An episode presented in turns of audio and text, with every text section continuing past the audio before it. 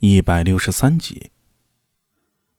天阴沉沉的，太阳被云深深的藏了起来，一改黎明前的蔚蓝面目，变成了被脏抹不清过的水的颜色。长安风起。对于崇德坊，苏大为自然不会陌生了。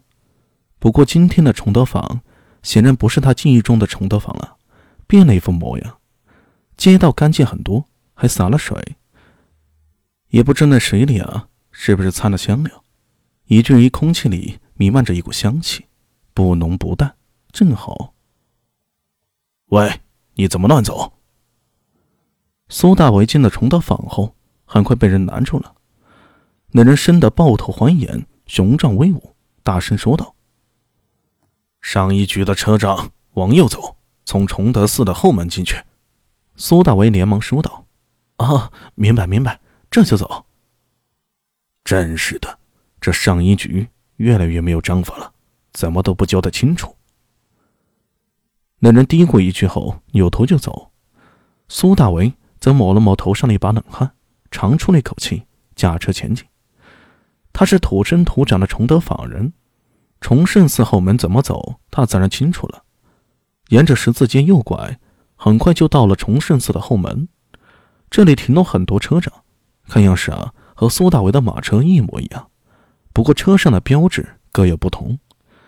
苏大为停下车，就见一个高高瘦瘦的内侍迎面走来，一把就拉住了他的胳膊。心中一紧，苏大为就想挣脱。那内侍说道：“贼你妈！一到关键的时候就不见人。小兔崽子，赶紧跟咱家走。待会儿进去之后啊，罩子放亮一些。”别乱说话，该怎么做听咱家告诉你。记住了，不许乱走，更不许交头接耳的，私底下的嚼耳根子。苏大为立刻停止了挣脱，跟着内侍走进了后门。王福来，他是哪一局的？迎面来了一个内侍，大声问道，拉着苏大为的内侍啊，破口大骂道：“袁斌，你个王八羔子，把人都给咱家调走了！”让咱家怎么办？重生殿到现在还没布置妥当，陛下一会儿就要来了。咱家告诉你，如果耽误了陛下祭拜先帝，到时候咱家倒霉。你别想着讨着好处，给咱家让开！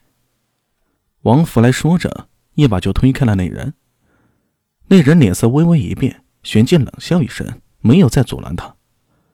王福来拉着苏大为往里面走，一边走一边说道：“小兔崽子。”记得一会儿机灵点儿。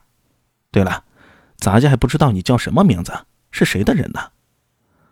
苏大伟怎么敢回答呢？他对大力的事情知晓不多，万一说错了话呀，只怕这王福来会立刻改变脸色。急中生智，苏大伟手舞足蹈的比划着，一边比划还一边咿咿呀的叫喊着。王福来愣了一下，反而笑了起来：“哈哈哈哈哈，原来是个哑巴呀，这样也好。”至少不会犯了忌讳，哑巴，你给咱家听清楚了，待会儿你就在崇圣寺门口候着，陛下进出崇圣寺啊，万一留意着你的话，那就是一场富贵，咱家也不求你回报，待会儿别出岔子就行，明白没？苏大为连连点头，表示听懂了。王福来这才松了口气，带着苏大为来到了崇圣殿中，崇圣殿里。供奉的是太宗灵位，苏大伟也不清楚李治为什么会把太宗灵位摆放在这里，还把崇圣寺设立为太宗别庙，想来应该有他的道理，只是外人不太清楚罢了。他按照王福来的吩咐，干净利索的干完活，然后就在王福来的吩咐下，在崇圣殿门口垂手站立。天上飘落着零星的雨丝，王福来如释重负的走出崇圣殿。看着庄严肃穆的崇圣殿广场，脸上露出笑容。嘿，袁斌，贼你妈！想还咱家休想！等这次事情结束了，咱家非整死你不可！别看着袁的给你撑腰，咱家这次啊，绝不放过你！说着，他打量了苏大为两眼：“你是上一局的人？”